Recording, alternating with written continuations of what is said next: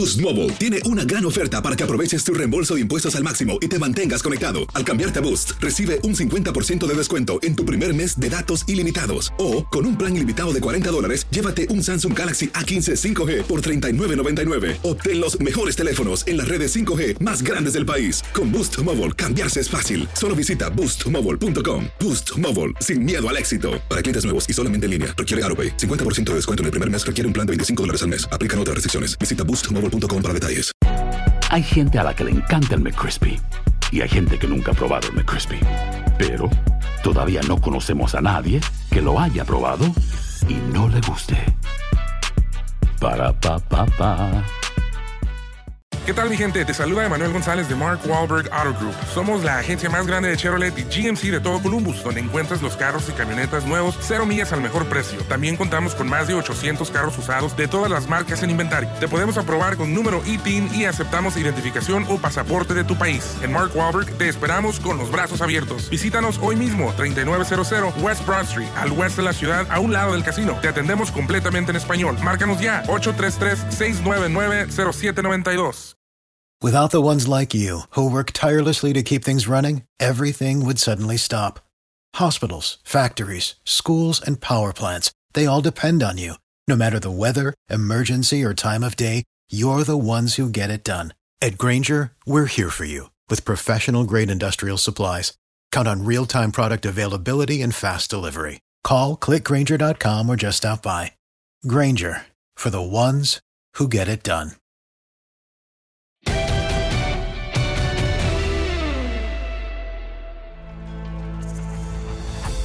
Bueno, Diego, ¿qué tal? Una semana más ha pasado, seguimos en cuarentena, eh, pero cada vez no, esto va evolucionando. Ojalá que ya salgamos rápido, con las ganas de, de poder regresar a un estudio, un estadio, por lo menos estar cerca de todos los compañeros y amigos y poder vivir una noche mágica más, ¿no?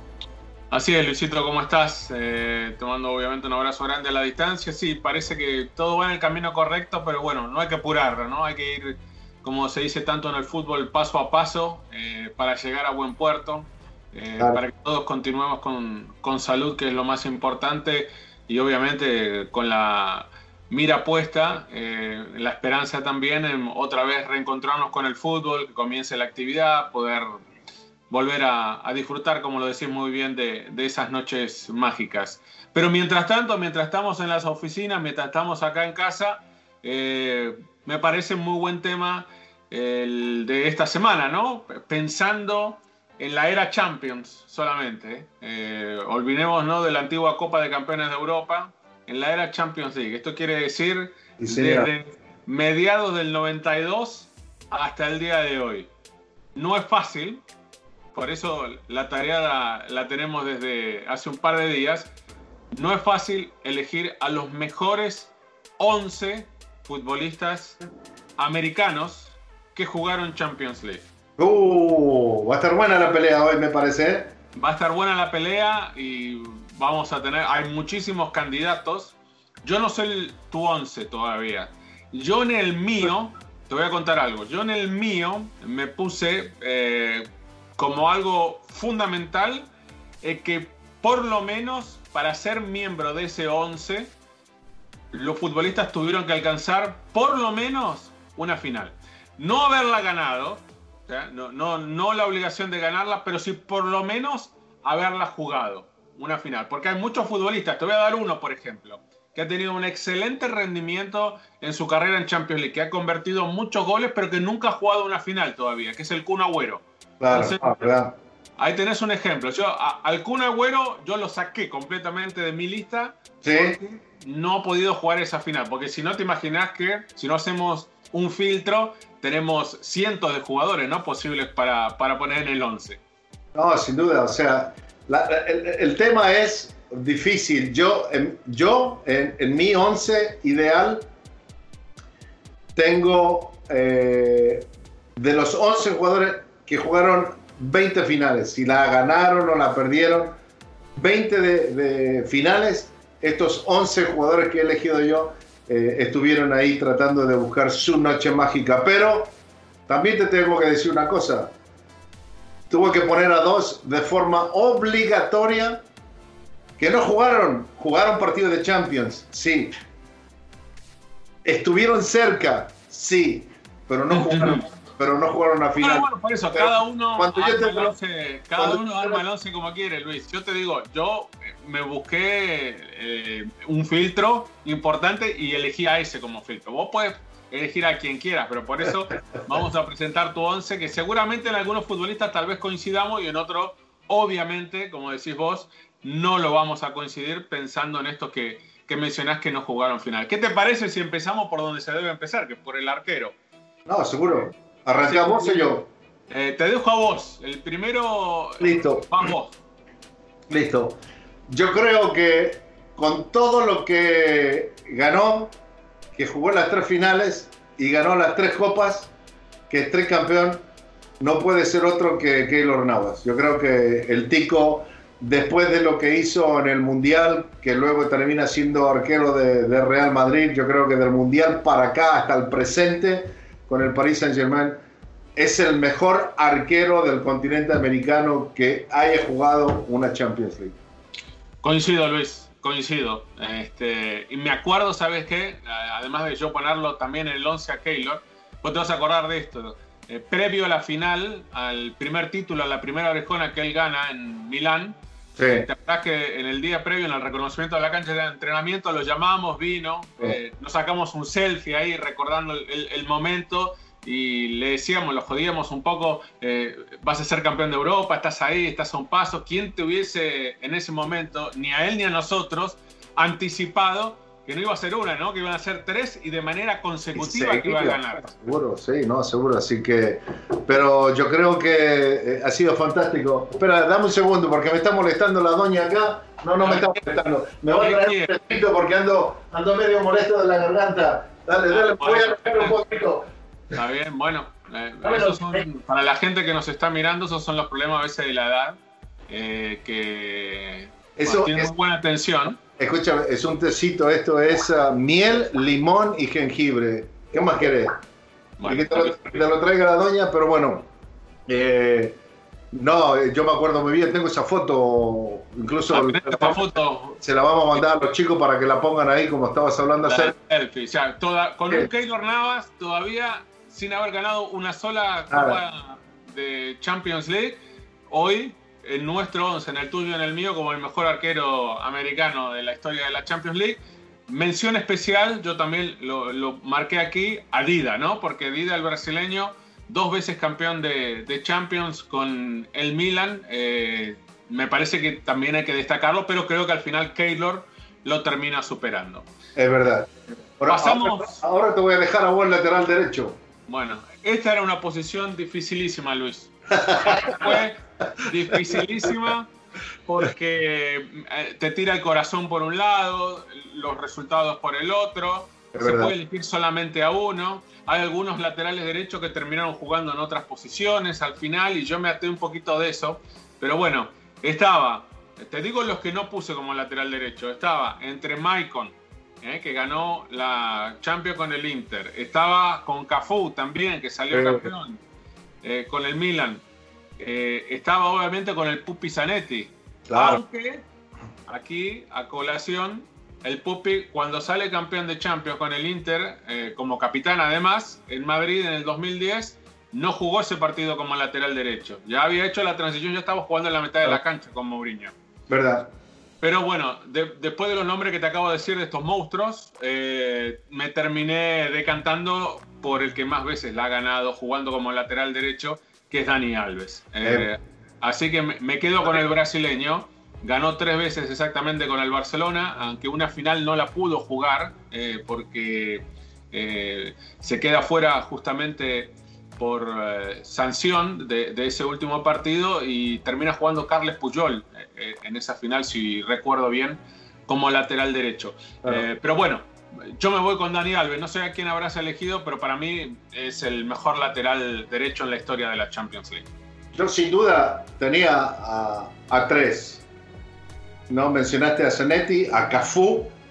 Caf- para mí la pelea estaba entre Cafú y, ah, y Dani Alves, pero más de 100 partidos eh, en Champions. eh, tuvo cerca de 30 asistencias de gol, eh, Dani Alves, las tres Champions, ya, ya con eso nada más eh, lo, lo, lo, ponían como el titular de, del 11 que estamos creando nosotros. Así que por ahora vamos 2 de 2, ¿eh? 2 de 2.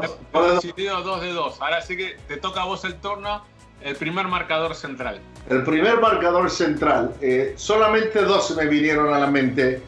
Eh, estaba eh, Roberto Fabián Ayala, porque me pareció de que en su momento eh, el ratón para mí era uno de los mejores defensores centrales, como el primer central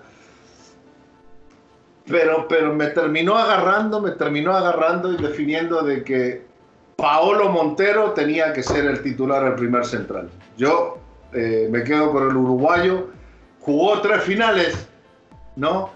Pero, pero me quedo con el uruguayo, porque si hoy yo fuera dueño de un equipo, el primero que contrataría era Pablo Montero.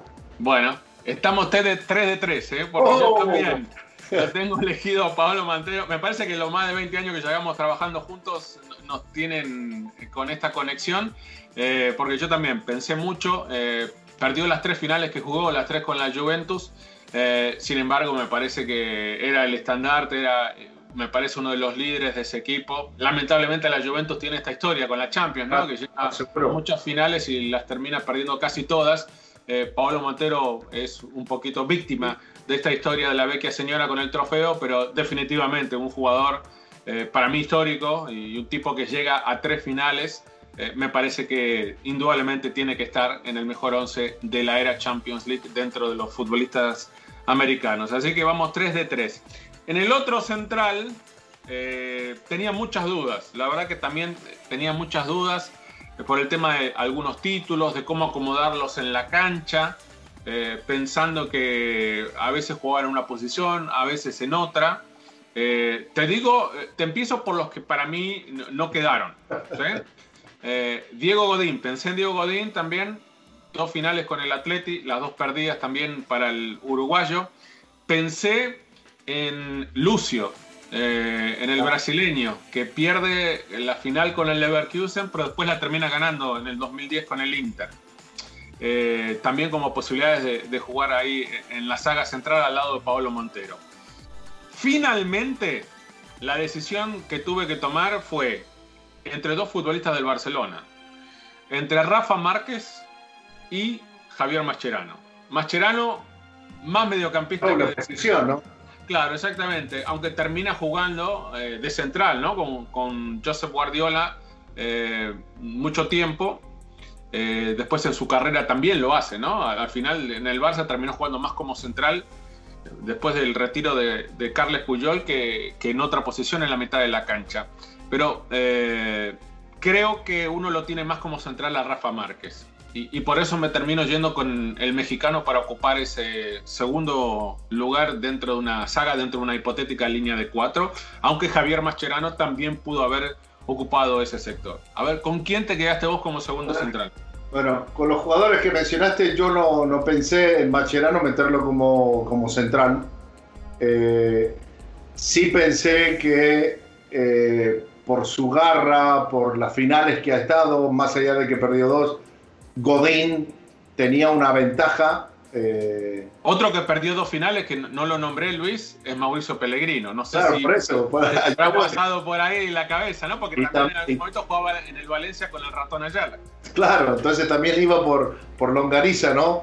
Eh, por Mauricio, que, que, que, también me pareció de que en su momento era la mejor pareja de centrales que tenía el fútbol europeo, ¿no? El ratón con, con Longaniza.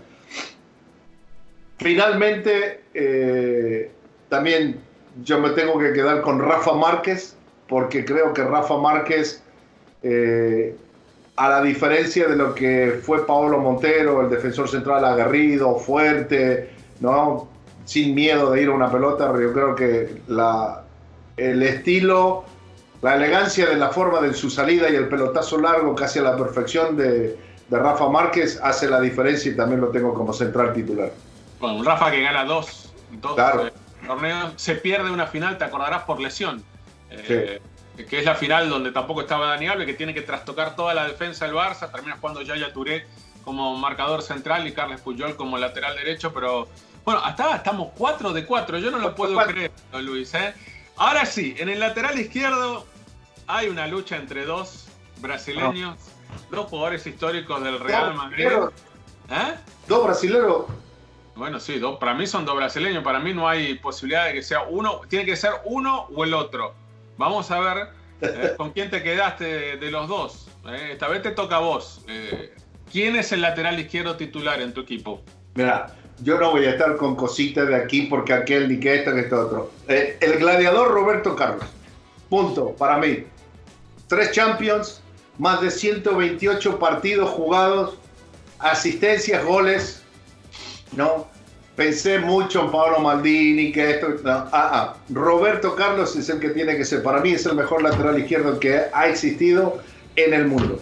Bueno, sí, Maldini no entraba en la cuenta acá porque no es americano. No, no, sí, pero yo sé, pero me empieza a pensar, ¿no? Histórico tal vez sí. Bueno, yo no me quedé con Roberto Carlos. Aquí que tenemos la, la primera discordancia. Eh, yo me voy con Marcelo. Eh, Marcelo es el que lo reemplaza a Roberto Carlos de alguna manera, el, heredero en ese lateral izquierdo del Real Madrid. Marcelo no gana tres Champions como Roberto Carlos, sino que ha ganado cuatro. Ha ganado una más y de esas cuatro finales, en una no fue titular, pero en esa que no fue titular, después ingresó en el partido y terminó siendo fundamental para que en el tiempo suplementario, en el 2014 en Lisboa, el Madrid derrotara al Atlético. Eh, entonces, eh, con mucho dolor, eh, porque Roberto Carlos es un amigo nuestro de hace muchísimo tiempo, este, y si está mirando esto se va a enojar. Hace poco día cumplió años, ¿te acordás? Que le saludo, bueno, por más que le duela, y a mí me duele también no ponerlo a Roberto Carlos, me tengo que ir con Marcelo. no pierde mucho el equipo, ¿no? Entre Roberto Carlos y Marcelo son futbolistas bastante parecidos. Tal vez lo que no tiene Marcelo es la pegada de, Roberto Carlos. Exactamente. Eh, pero bueno, ha ganado. Y los, partidos, jugados, ¿no?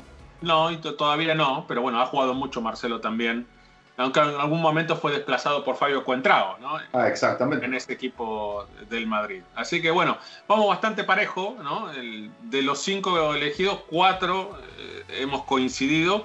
Ahora tenemos que elegir a los dos. Eh, yo me. Volantes centrales. Volantes centrales, exactamente.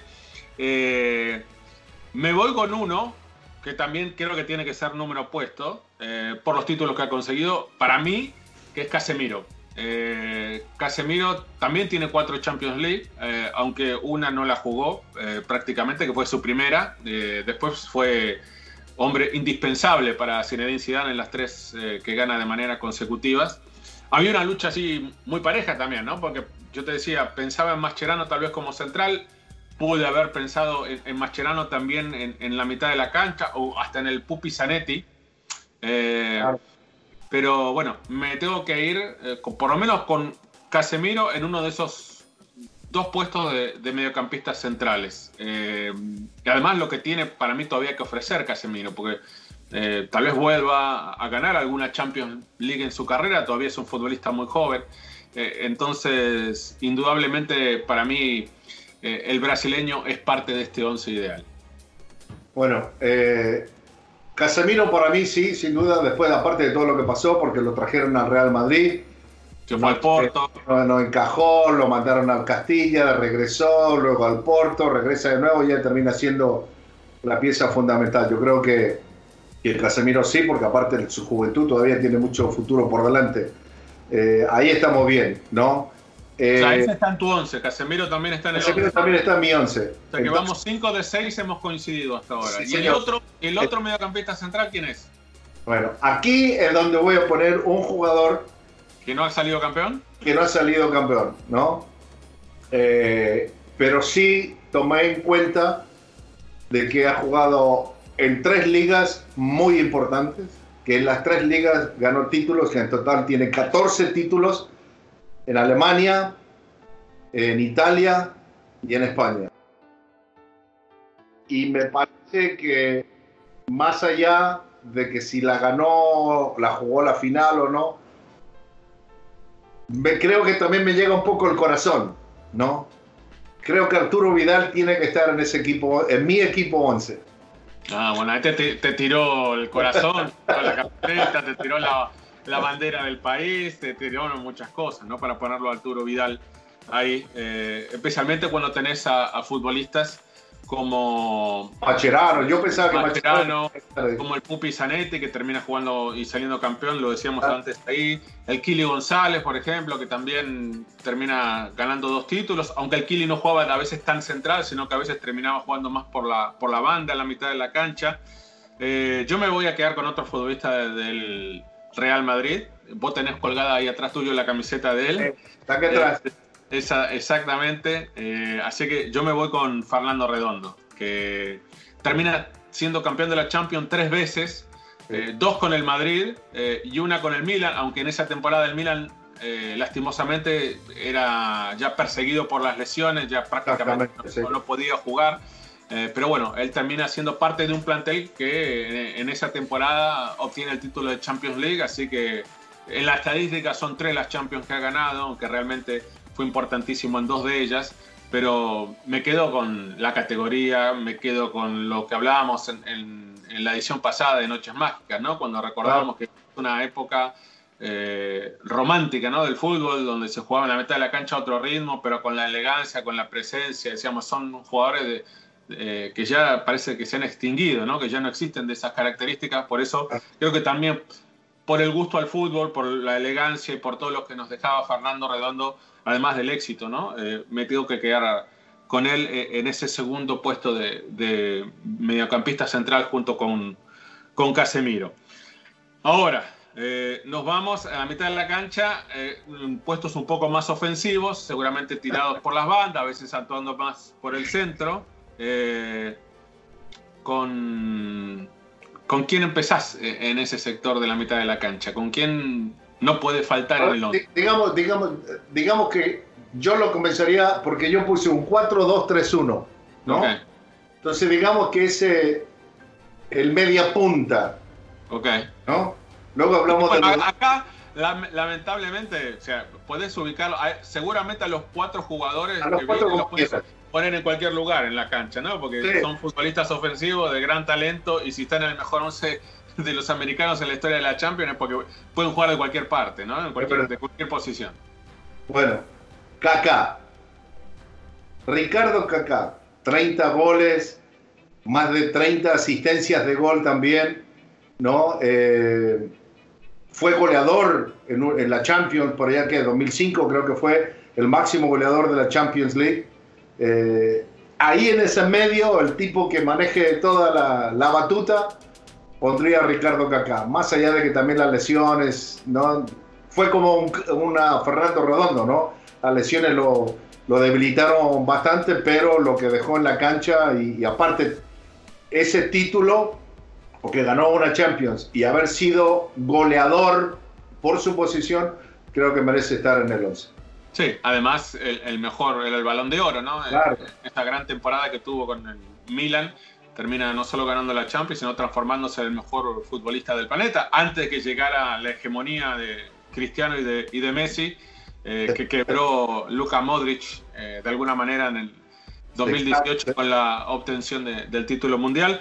Yo también lo tengo a Ricardo Kaká. Ganó solamente una Champions, pero bueno, ¿cómo no ponerlo al brasileño? Y te diría que lo mismo eh, o la misma razón de alguna forma eh, me llevó a ponerlo al otro brasileño en la mitad de la cancha o, en este sector ofensivo que es Ronaldinho. O sea, eh, Diño es imposible, o sea, no ponerlo, ah. aunque tal vez no haya tenido tanto éxito en Champions League o no haya jugado tantos partidos ni convertido tantos goles como otros futbolistas, sí salió campeón y además eh, creo que al mismo caso de Redondo te terminaba enamorando con su fútbol, porque te aportaba o te aporta Ronaldinho en cancha eh, algo que no es fácil de conseguir, ¿no? Y me parece que es muy difícil o casi imposible de emular. O sea, no hay otro Ronaldinho, eh, el tipo que contagiaba alegría con la pelota en los pies.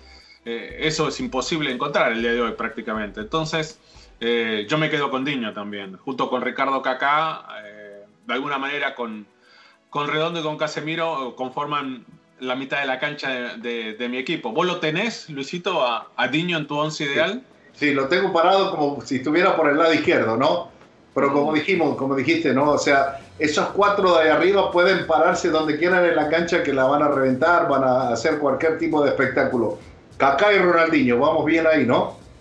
Ahí vamos muy bien. Este... Y de punta, vamos a dejar el último para el último que yo creo que estamos idénticos, pero vamos a ver, de punta.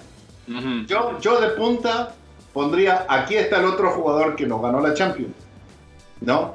Pero tuvo 54 premios individuales, ¿no? O sea, yo creo que son muchísimos premios que pocos jugadores lo, lo, han obtenido, ni Cristiano ni Messi han obtenido tantos títulos individuales.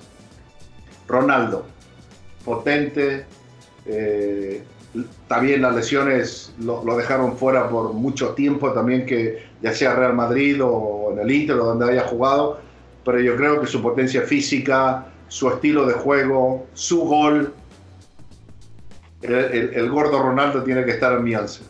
Bueno, yo no lo puse a Ronaldo eh, porque, bueno, no jugó tanto, eh, las lesiones terminaron siendo su gran enemigo. Eh, indudablemente, si nos enfocamos en lo que vimos de Ronaldo, para mí tal vez sea el mejor delantero, el mejor 9 que vi en mi vida.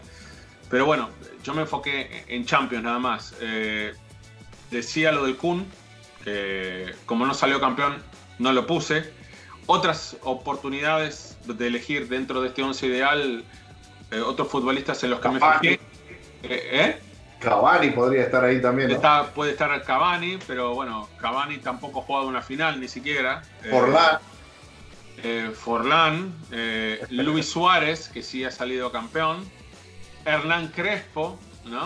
otro que jugó finales, más, convirtió dos goles en, aquella final de, del Milan en Estambul, que pierde de manera increíble en penales contra el Liverpool. pero finalmente, y esto te va a doler mucho, elegí a Neymar. A Neymar lo elijo porque fue campeón. A Neymar lo elijo porque tiene 35 goles ya anotados en Champions League. Eh, y porque creo que va a anotar muchos más todavía. Eh, todavía es joven y yo creo que la carrera de Neymar todavía me parece va, va a tener algún otro título con la orejona. Eh, si se vuelve a jugar esta temporada, ¿por qué no pensar que con el Paris Saint Germain puede conseguir el título? En una potencial eh, vuelta tal vez al Barça, eh, ¿por qué no otra vez formar esa, esa delantera con Suárez y con, con Messi, ¿no? Como ocurrió en el título de Berlín en el 2015. Pero bueno, me, termino quedando con Neymar y bueno, es el segundo jugador de la discordia para nosotros dos en nuestro 11, porque en el último creo que no hay duda, ¿no? Tenemos que ah. meterlo a Leo. Eh, la pulga biónica tiene que estar en todos los equipos en el mundo. Eh, no hace falta, la verdad, decir por qué, ¿no? Lionel Messi tiene que estar ahí. Eh, Lionel ha hecho tantos goles, más de 100, ha participado tantas veces en, en el juego de su equipo, siendo determinante, aunque en las últimas temporadas no ha alcanzado solo con Messi. Eh, pero sí ha sido determinante en tantos momentos históricos eh, del Fútbol Club Barcelona que es imposible eh, no pensar en él tal vez como el número uno de, la historia de, la Champions League, dentro indudablemente de los futbolistas americanos. No, sin duda, hasta el momento nada, más, hasta ahora, y de que es más de 140 partidos en Champions, 114 goles, ¿no? Sí, si no me equivoco, sí. ¿No? Cuatro Champions. Ahora imagínate, si este fuera nuestro equipo, Diego, ¿no? Vos como presidente y yo como director deportivo. Imagínate que este fuera nuestro equipo. Esos cuatro ahí arriba, no importa si es Ronaldo o Neymar, pero los otros tres, Messi, Kaká y Ronaldinho, no, sería, sería como jugar a la PlayStation, ¿no? O sea, eso sí sería bueno, bueno, el, ejemplo Messi y Ronaldinho lo dieron, Luis. En algún momento estuvieron juntos en la cancha y cómo se divertían. El primer gol de Messi en su carrera viene a pase de, de Diño, o sea, lo tenía casi como ídolo dentro del Barcelona Messi cuando le toca debutar. Así que sí, imagínate si le agregas Kaká en su mejor momento, eh, más el resto de los monstruos que acabamos de nombrar, no sé cómo vamos a pagar el sueldo. Yo creo que el fair play de la UEFA nos caía acá, a la cabeza, porque no había forma de pagar este, este hablamos, con, hablamos, hablamos, con, hablamos con algún jeque que son los que se encargan de mover el dinero de un lado a otro, así que en eso no hay problema. bueno, saben moverlo. dejamos el 11, que la verdad me gustó mucho esta dinámica. Eh, coincidimos prácticamente en todo, salvo dos jugadores, así que creo que está bastante bien marcado quiénes han sido los mejores eh, americanos en la historia de la Champions League. Y como siempre, le pedimos a la gente que nos mande sus preguntas, eh, algunas que nos hicieron llegar, y vamos a cambiar un poquito la propuesta para la semana próxima. Pero, por ejemplo, Juan Carlos nos pregunta, ¿cuál es el equipo menos vistoso de los que nos ha tocado ver que ha ganado la, la Champions? A ver, para mí, el Porto de Mourinho. El Porto de Mourinho. Sí, el Porto, sí. Eh, yo creo que, o sea, la pelea estaría el Inter, eh, el Chelsea, pero el Porto, el Porto. Yo creo que el, el Porto eh, llegó de rebote nada más a esa final y termina ganándole a un equipo también que llegó de rebote, ¿no? El, Mónaco. Así que para mí yo creo que el Porto es el peor equipo de todos. Bueno, yo, me voy con uno que mencionaste vos recién, el Chelsea, porque por más que tenía buenos jugadores, no era una buena temporada. ¿Te acuerdas que estaba el cambio ah. de técnico? Eh, Roberto Di Matteo lleva como prácticamente el bombero y de casualidad de rebote termina siendo campeón en la Champions League. Creo que no lo esperaban ni ellos mismos. Eh, no era un equipo que despertaba, por lo menos no despertaba mi gusto futbolístico, o sea, no era eso que te pagaban el precio de la entrada para verlo jugar, aunque tenía muy buenos futbolistas, ¿no? En el mejor momento de su carrera, tal vez en el caso de Lampard, en el caso de, Didier Drogba, pero bueno, eh, me quedo con ese. Fueron amargo. Aparte la final fue malísima. en el 2012, la final sí fue emotiva por el penal fallado por Robben, porque pero los penales, pero no fue una, una gran final. Eh, otra pregunta que nos hace llegar Gerardo, eh, dice, ¿el fútbol para nosotros le debe una Champions al Atlético de Madrid? Yo soy de los que piensa de que el fútbol no le debe nada a nadie. O sea, si no la ganaste, por alguna razón, por lo que sucedió en la cancha, ¿no? Eh, creo que no yo simplemente soy de eso, ¿no? O sea, de que por más allá de que llegues, o sea, también podemos decir le debe una final, una Champions al Valencia porque perdió dos seguidas, ¿no? Sí. Eh, soy de los que piensa así, ¿no? Sí, eh, para mí tampoco le debe una Champions. Los, títulos se tienen que ganar. Eh, y si hablábamos de, gustos futbolísticos, tal vez el Atleti tampoco despierta demasiado. O sea, no, no te enamoras algo que seas aficionado del Atlético de Madrid, el jugar con ese ímpetu, con ese coraje. O sea, es una forma muy particular de ver el fútbol y buscar ganar los partidos, la que tiene el Cholo Simeone, pero tampoco va demasiado eh, de la mano del gusto futbolístico, de, esto de ver a un equipo jugar el balón bien, o sea, buscan los resultados más que nada. Le regalamos una rejona, toma, ahí está. ¿Ah? Ahí, le regalamos una rejona. A la, Juve también, a la Juve también le regalamos una de Ha perdido muchas, hay muchos equipos, pero bueno, no. Y aparte el Atleti yo creo que seguirá luchando, o sea, mientras el Cholo siga como técnico, eh, seguirá metido en la discusión siempre entre los mejores equipos de Europa y con la posibilidad de ser campeón de la Champions en esta temporada, ya eliminando eh, al actual campeón. Así que bueno, me gustó mucho el programa. Creo que lo que podemos pedirle a la gente, Luis, si te parece, que para las próximas ediciones de las Noches Mágicas en este podcast, que nos mande las preguntas, pero que nos las haga en cámara, o sea, que se grabe, tipo, ah, claro, que alguien lo grabe y que ellos puedan también aparecer en, la transmisión, en, este podcast, verse ellos imágenes, compartir con nosotros y que nos hagan la pregunta. Que vivan su noche mágica con nosotros. Exactamente, que viva sus noches mágicas con nosotros. Así que, eh, como siempre, le pedimos que, lo haga, que participe de esta manera especial a partir de la próxima edición y que nos siga acompañando semana tras semana en estas noches mágicas que no tienen desperdicio. Sin duda, sí que será hasta una próxima edición. Como siempre aquí con Diego Marcelo Volado y Luis Omar Tapia vivimos las noches mágicas. Bueno, y a seguir cuidándose, ¿eh? Es verdad. A seguir estando en casa hasta que nos dejen salir.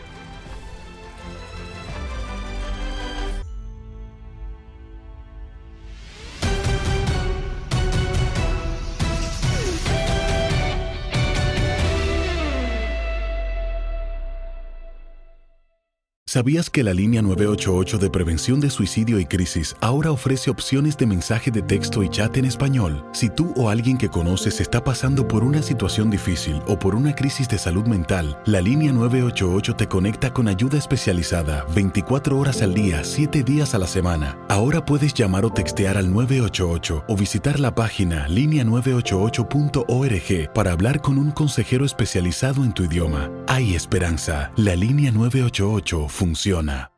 Boost Mobile tiene una gran oferta para que aproveches tu reembolso de impuestos al máximo y te mantengas conectado. Al cambiarte a Boost, recibe un 50% de descuento en tu primer mes de datos ilimitados. O, con un plan ilimitado de 40 dólares, llévate un Samsung Galaxy A15 5G por $39.99. Obtén los mejores teléfonos en las redes 5G más grandes del país. Con Boost Mobile, cambiarse es fácil. Solo visita boostmobile.com. Boost Mobile, sin miedo al éxito. Para clientes nuevos y solamente en línea, requiere AroPay. 50% de descuento en el primer mes requiere un plan de 25 dólares al mes. Aplican otras restricciones. Visita Boost Para detalles.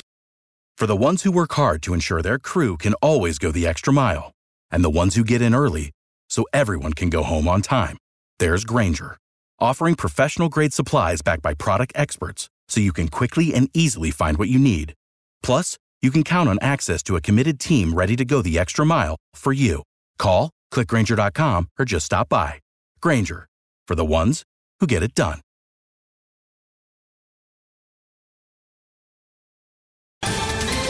Ohio, ready for some quick mental health facts? Let's go.